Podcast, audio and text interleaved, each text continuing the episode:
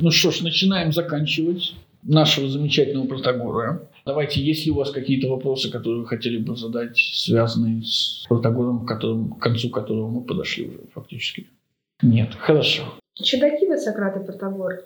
Ты, утверждающий прежде, что добродетели нельзя научить, теперь, вопреки себе, усердствуешь, пытаясь доказать, что есть, что все есть знание, и справедливость, и рассудительность, и мужество. Рассудительность замените. И справедливость, и мудрость, и Нет. Благоч... Я забыла. Умеренность. Простите. Умеренность. И справедливость, и умеренность, и мужество. Что выпадает? Благочестие. Благочестие выпадает, да. Сократ уже убрал из э, списка добродетелей благочестие. Заметьте, он же убрал оттуда и что? М, Ну чего еще не хватает-то?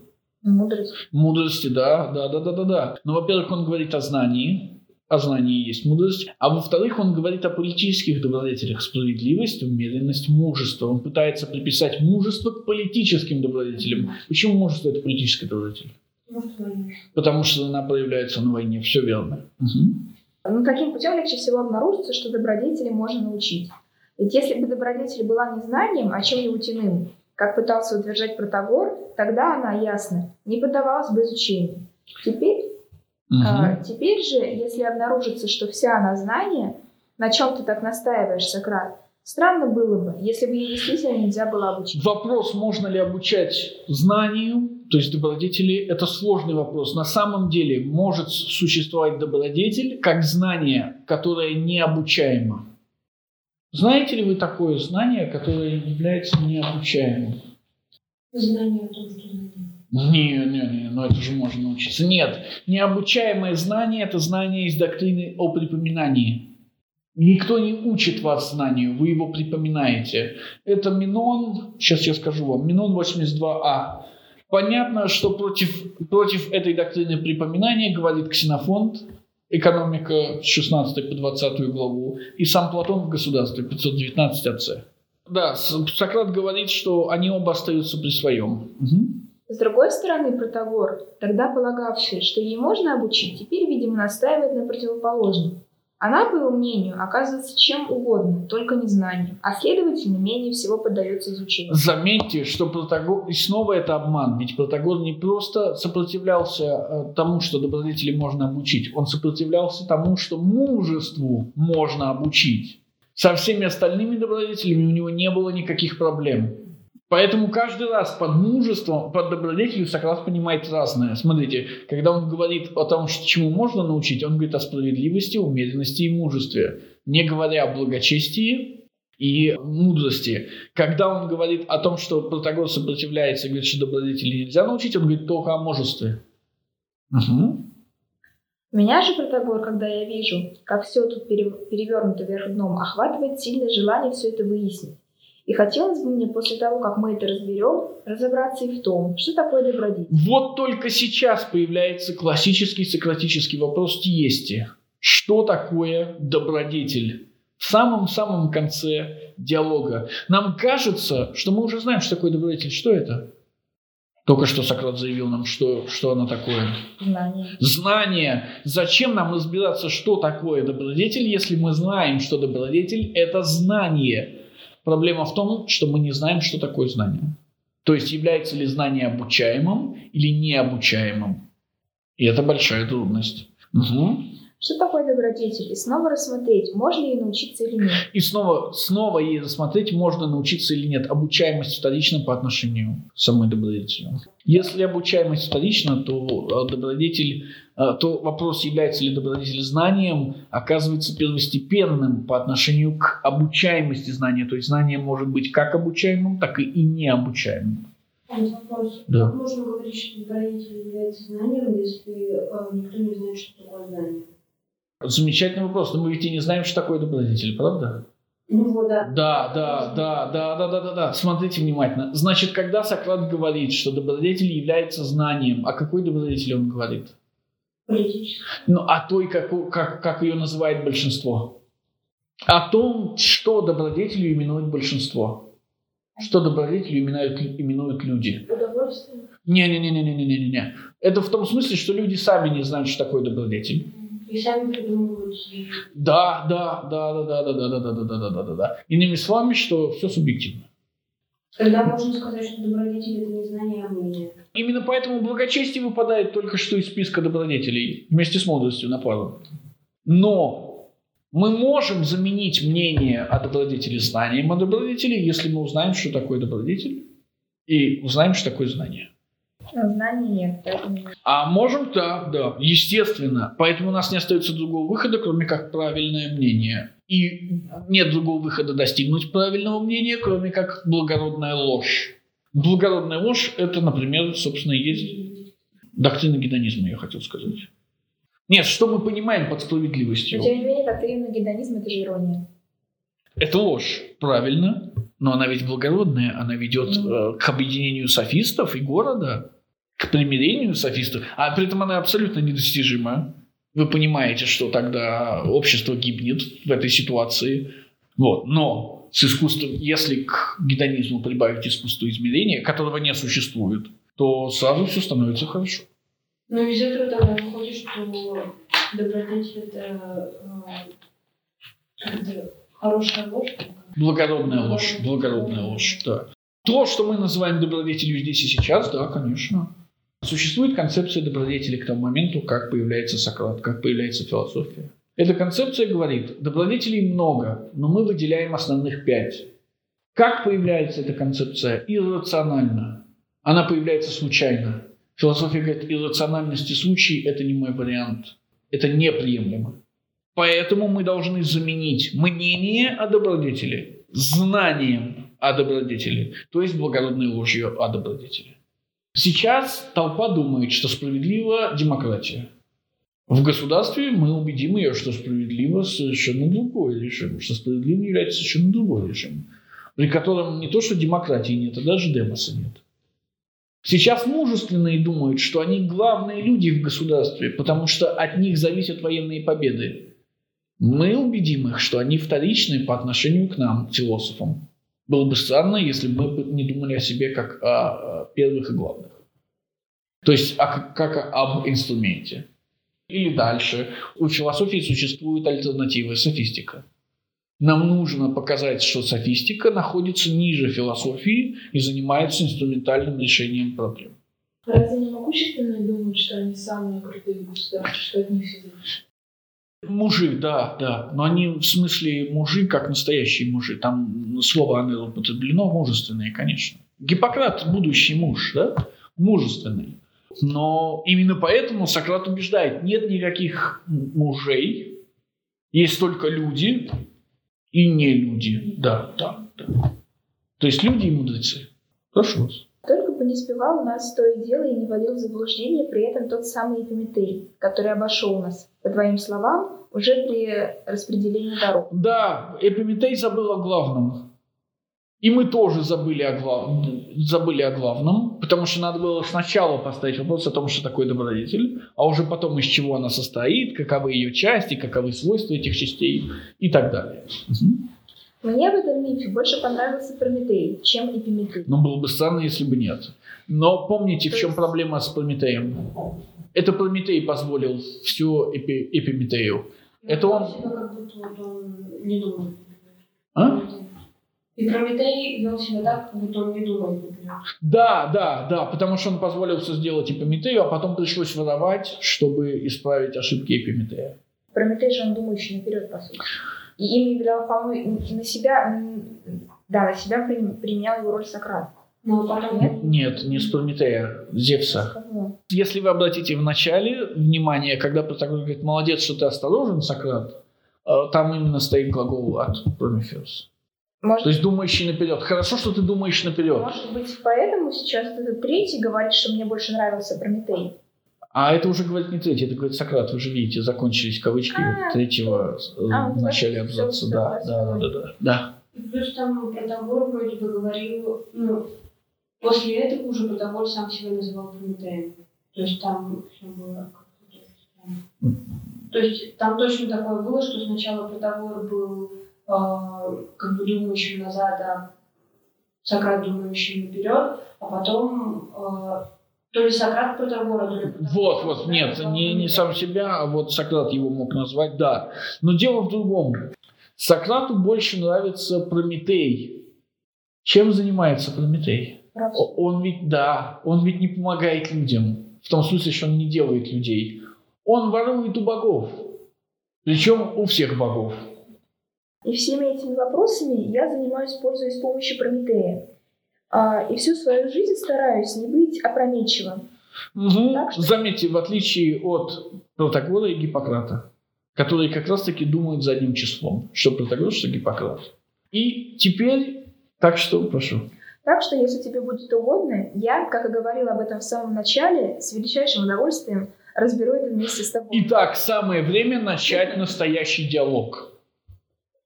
Вот прямо сейчас самое время поговорить о серьезных вещах. Это провокация? Нет, это не провокация. Понятно, что Протагор не будет уже ни о чем говорить. Это доказательство того, что Сократ, для Сократа важнее не победа, а выяснение истины. Хотя на самом деле это не так, как вы понимаете. Да? Мгм. Протагор ответил так. Я одобряю Сократа. Примерно так, конечно. Да, Мгм. примерно так. Я одобряю, я одобряю Сократ и твое рвение, и ход твоих рассуждений. Да и я, думаю, не такой уж дурной человек. А зависти у меня меньше, чем у кого бы то ни было. Мгм. Я многим говорила о тебе. Я часто говорил о тебе. Я часто говорила о тебе, что из тех, с кем я встречаюсь, я всего более восхищаюсь тобой, особенно между твоими сверстниками. Это их вторая встреча, как минимум. Протагор уже раньше приезжал. Они уже говорили. И уже тогда Протагору стало понятно, что Сократ крайне умен. Мгм. Я даже утверждаю, что не удивился бы, если бы и ты стал одним из людей, прославленных мудростью. О Мгм. наших вопросах мы поговорим в другой раз, когда тебе будет удобно. А теперь Угодно. пора угодно. А теперь пора обратиться к другим делам. Да, и Протагор останавливает, говорит, с настоящим делом мы займемся в другой раз, в других обстоятельствах. Хотя, Да, как срок который никогда не наступит. Потому что на следующий год начнется война. То есть э, Протагор все-таки признает, что разговор был несерьезным. Нет, нет, нет, он не признает, что разговор был несерьезным. Он признает, что по, по чину Сократа «А давай поговорим о более важных вещах. Да, то есть Протагор его благословляет. Но этого разговора никогда не будет. Мгм. Так и надо сделать, раз ты этого мнения, сказал я. Да, и опять же, вы видите, что и часто очень Сократ в диалогах Платона и Ксенофонта обещает то, чего он не выполняет. Как давай поговорим, так и надо сделать. Больше никогда не поговорим. Мгм. Ведь и мне давно пора идти, куда я И собрался. заметьте, да, это что? Это ложь. Он никуда не собирался, как мы знаем. Я оставался здесь только в угоду красавцу Калию. И здесь вторая ложь. Мы помним, что э, красавец тут только Алкивиад. Да? И, наконец, последняя. Сказав и выслушав это, мы разошлись. Мы уже забегали вперед, поэтому я только повторюсь, что мы – это мы, Сократ и Алкивиад. Охота оказалась успешной. И товарищ прав. Он возвращается с охоты на Алкивиада, с успешной охотой на Алкивиада. Таким образом, нет, давайте сначала поговорим об охоте, а потом поговорим о... Да, конечно. А с чего можно сделать вывод, что Сократ действительно Сначала. С самого начала, когда начале Товарищ спрашивает, не от него ли ты идешь? А Сократ отвечает, да, от него. А потом переводит стрелки на Протагора. Сейчас, сейчас, сейчас я постараюсь доказать это. Причем не, не я один. Давайте. То есть, по сути, он этим диалогом оправдывается перед другом, скажем так. Да, почему? Потому что друг... Почему? Да, он не просто оправдывается, он отвлекает внимание друга. Помните, кто, кто красивей? Я встретил того, кто был красивей. Про- Протагор дурак, поэтому он явно не мудрый, поэтому он явно не красивый, даже с точки зрения товарища. Но надо отвлечь внимание товарища от Алкивиада, потому что товарищ подозревает что-то неладное. Помните, он говорит, что-то Алкивиад уже староват для таких вещей. А Сократ приводит ему Гомера, что нет, не староват, все в порядке. В доказательство. Итак, Сократ говорит нам, что у него есть дело. Но это ложь. Вернее, какое у него дело? Алкивиад. Алкивиад. Да, да, да, да, да, да, да, да. Как Сократ ловит Алкивиада? И я даже вы- выделил для вас пункты. Он, он на, спартанс- на Спарту ловит. Значит, разговор об управлении городом – это то, с чего начинается беседа. Помните, большинство э, «ты красивый», да? Э, если на народном собрании вперед вылезет красивый, богатый, родовитый, мы его не слушаем. Мы читали Алкивиада первого, именно такую характеристику Алкивиаду дает сам Сократ. Второе – указание на то, что вот, собственно, не слушают молодых, красивых, богатых, родовитых. Третье – заявление, что Перикл ничему не учит. Потому что если Перикл чему бы, чему бы то ни было учил, зачем э, нужен Сократ Алкивиаду? Четвертое утверждение, что Перикл всех развратил, кроме Алкивиада. То есть Перикл не учит хорошему, он учит только плохому. Пятое – это попытка спровоцировать справедливость в самом Алкивиаде. Мы уже читали отрывок из Алкивиада первого, где речь шла о справедливости. Это когда он в диалог вмешивается. Да, да, да, да, да, да, да, да, да, да, да, да, да. Что, что Сократ заставляет сделать э, э, Алкивиада? Он заставляет, заста, э, он заставляет Алкивиада заставить, нет, за, сейчас пока заставить себя остаться. Потом, после провоцирования справедливости, Сократ провоцирует в Алкивиаде лидерство. Помните, когда Алкивиад начинает Протагора принуждать продолжать диалог, когда Алкивиад становится судьей и лидером этой беседы. Седьмое. Когда Сократ обучает Алкивиада руководству толпой не с помощью религии, а с помощью гедонизма. При этом, естественно, Сократ показывает, что Алкивиад – это тот, кто должен от гедонизма сам отказаться. Да, помните, я все время говорил, там есть кто-то еще, там есть кто-то еще, там есть кто-то еще. Да, божественный продик, видимо, Алкивиад. Обращаемся к Фукидиду. Что говорит Алкивиад в управлении толпой? Надо на них походить? Нет, нет, нет, нет, нет, нет, нет. Когда Алкивиад начинает управлять толпой? С какого спора он начинает руководить толпой? С Никием? Спор с Никием. По поводу чего этот спор? А, продолжение войны. Плыть ли на Сицилию? А. Вот это предсказание? Не-не-не-не-не-не. Это предсказание. И что, что же говорит Алкивиад? Сегодня Сицилия, завтра Карфаген, послезавтра а, Африка, после-послезавтра весь мир. Что таким образом обещает Алкивиад гедонистам? Потерпите сегодня, чтобы завтра было лучше, послезавтра еще лучше, а после-послезавтра еще лучше. И если вы посмотрите внимательно на текст Фукидида, вы увидите, что Фукидид объясняет, почему молодые и старые войны одинаково хотят пойти на Сицилию. Фукидид говорит, молодые хотят увидеть мир. То есть, иными словами, испытать удовольствие от путешествия. Ну, ровно то, почему мы сейчас э, путешествуем в целом. А старики хотят трофеев на старость, денег.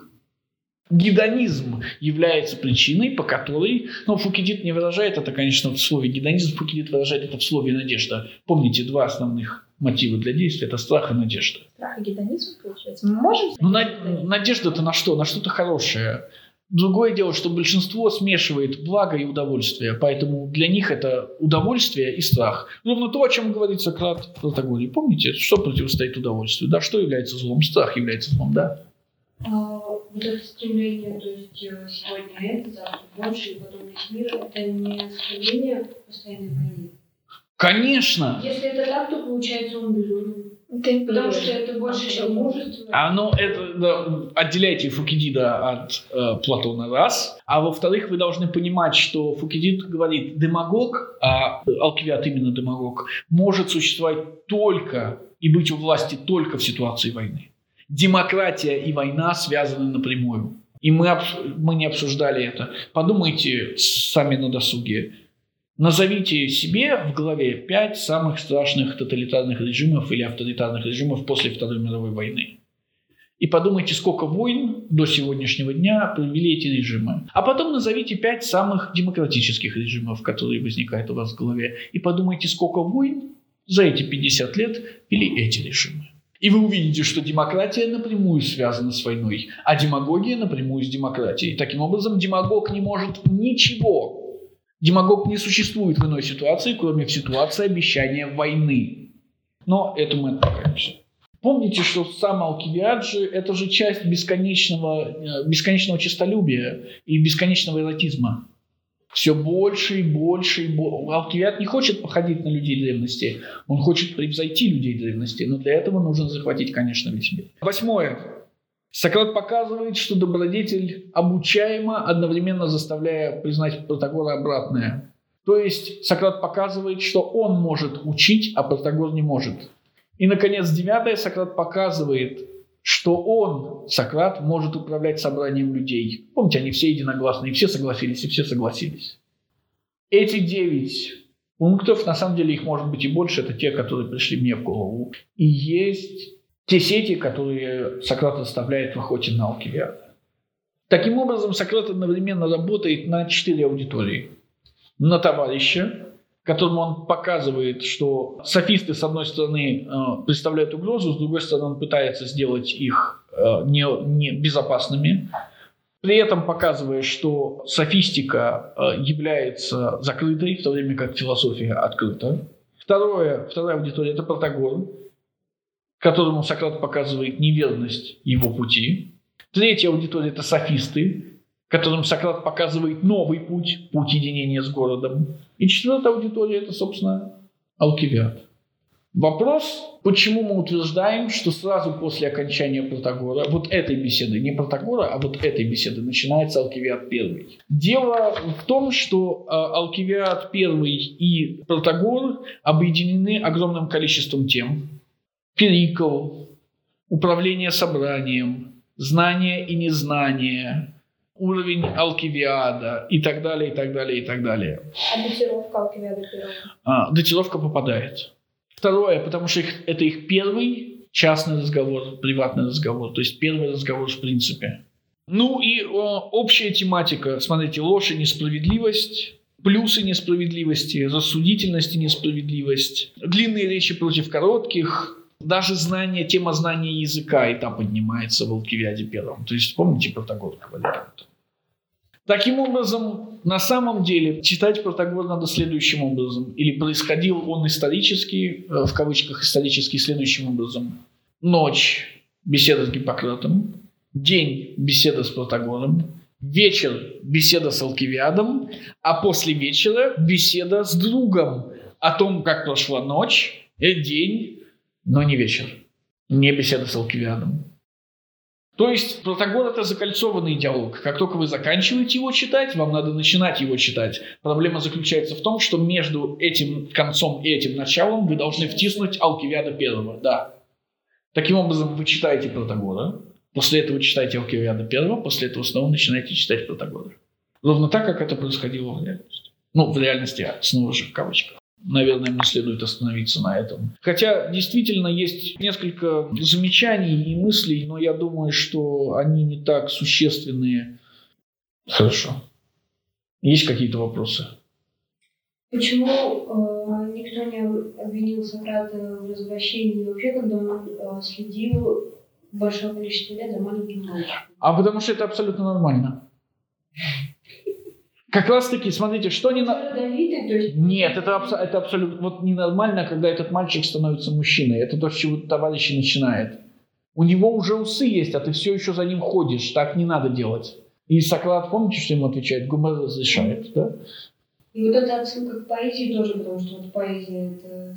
эм, Нет, это отсылка к Гумеру для нас с вами, чтобы мы поняли, что Алкивиад – это Гермес, и что он здоров. м, Но для товарища это потому что Гермес это бог вечно юный. Но если у этого бога есть усы, значит юность и усы вполне могут совпасть. Когда-то? Алкивиад? Да.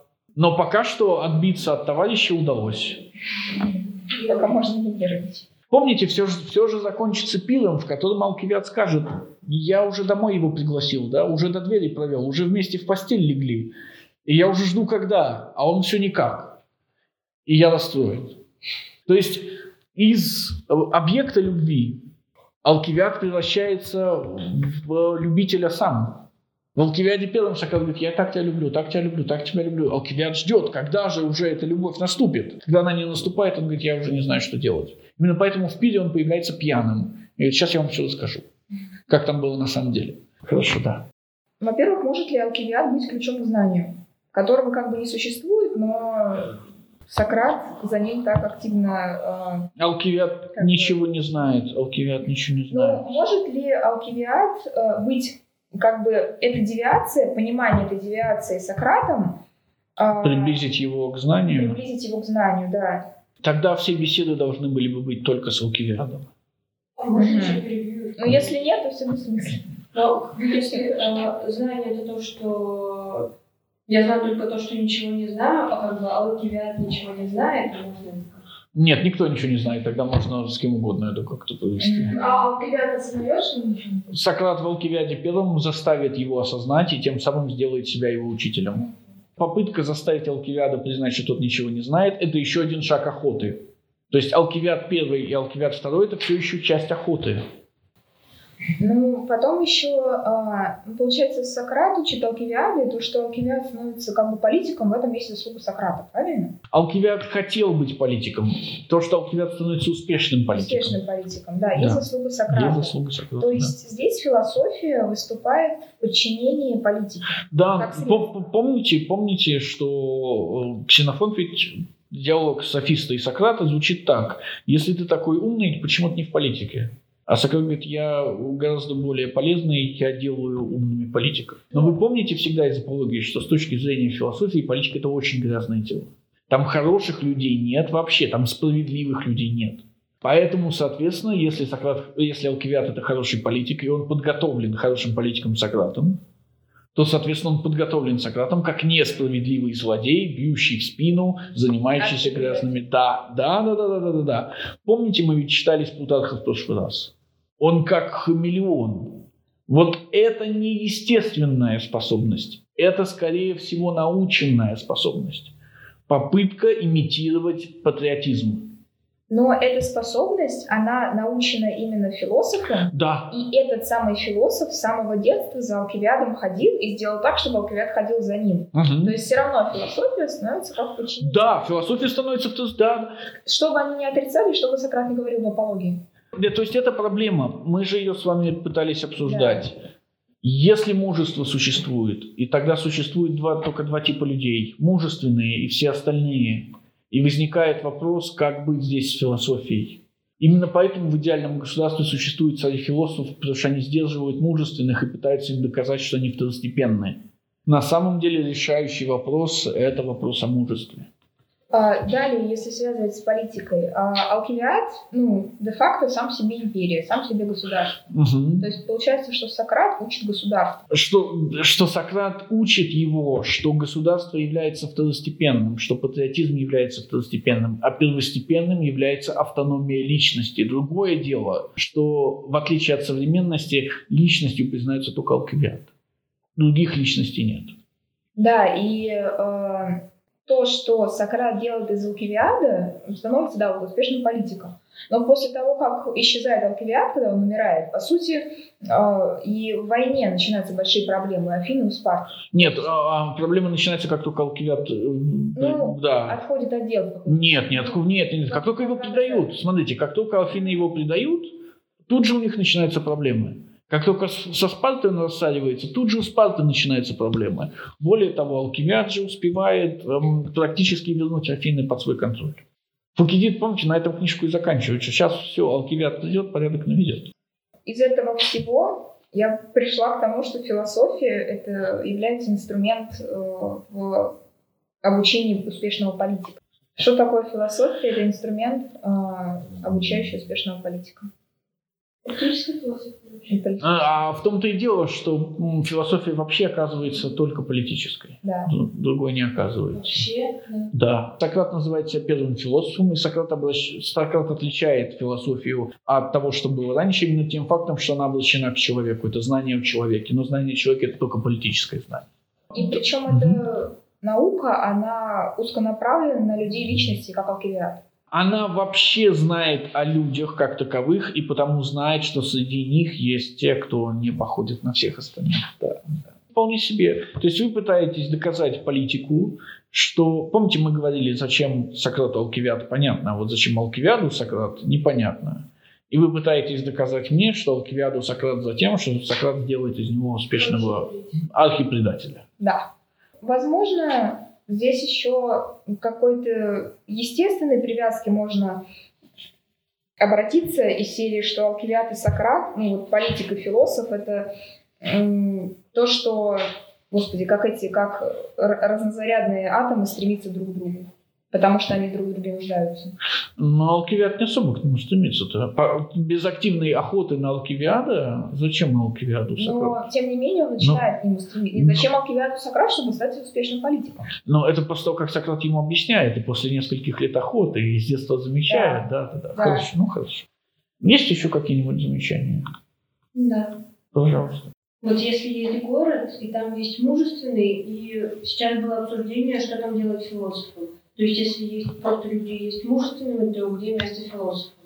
Вот почему как бы философия, как наука вообще, она не может... Ну, ну, то есть, например, а, та же физика, это тоже наука, но она э, тоже она среди людей, то есть она не среди мужественных. Почему философия тоже не может быть как э, та же физика или другие науки среди Я понял, я понял вас. А, потому что э, полис или город, собственно, полис хорошее обозначение, является не просто сообществом, а политическим сообществом. И политическая философия оказывается э, центральной именно для города, как для политического сообщества. Но пол- политическое сообщество – это сообщество иерархичное, а значит, оно оказывается важным для сильных, для мужественных. Философия не оказывается нейтральной, она не может быть нейтральной. И таким образом она оказывается, это то, о чем Протагор говорит, и таким образом она оказывается в центре внимания сильных. Можно спросить? Конечно. А, Судя по словам Сократа, а, он а, не стремится стать ну, могущественным. Соответственно, э, ну, а могущественное появляется от философов, потому что философы учат. Не совсем так. Нет, нет, нет, нет, нет, нет. Почему? А могущественные существуют в любом обществе, вне зависимости от того, существует ли он философия или нет. Почему могущественные боятся философов, если они не... Потому что философы способны объяснить кому угодно что угодно. Например, доказать толпе, что могущественные не должны быть в власти. Или, например, что они никакие не могущественные. Но они разве не должны быть благодарны философам, что они их научили? Нет, еще раз, не, не научили, не научили. Так они де- детей своих отдают философам. Софистам, софистам не отдают философам, отдают софистам, но не для, не для этого. А Могущественные учат своих детей, но их дети не становятся могущественными. Ну да, да, да. Да, зависит от таланта. То есть это то, о чем говорит Протагор. Знания недостаточно. И наоборот, знания не просто недостаточно, знание оказывается второстепенным по отношению к таланту. Талант первичен, без таланта никак. Именно поэтому они и называются динаминой, в смысле способные, могущие. Хорошо, еще какие-то вопросы? Ну и еще в дополнение определения на тему политики э, сказать, что философия сама по себе она архинеобщественная. То есть она направлена, она очень как бы общество. Хорошо, да. Ну, она не просто не общественна, давайте по-другому. Она даже и аморальна. Давайте скажем трансморальна. Конечно. Конечно. Да политика тоже трансморальна. Политика... Нет, нет, нет, политика, если он пытается что-то изменять и так далее, он должен вообще выше всего этого стоять. Абсолютно выше всего. Нет, он вполне может изменять, основываясь на каких-то моральных принципах. Ну, ему будет очень сложно это делать. Да, это могут быть другие моральные принципы, но в философии вообще нет никаких моральных принципов. А, идеальная политика моральная. Вспоминайте про Цезаря и Наполеона. У них есть высшая ценность в голове. Их государство. А у Алкивиада тоже есть высшая ценность голове, это Алкивиад. Да. И э, что и делает его уникальным. Хорошо. Если больше нет никаких замечаний, реплик, вопросов, тогда давайте мы на этом остановимся. Спасибо вам. Нам тоже спасибо. Спасибо.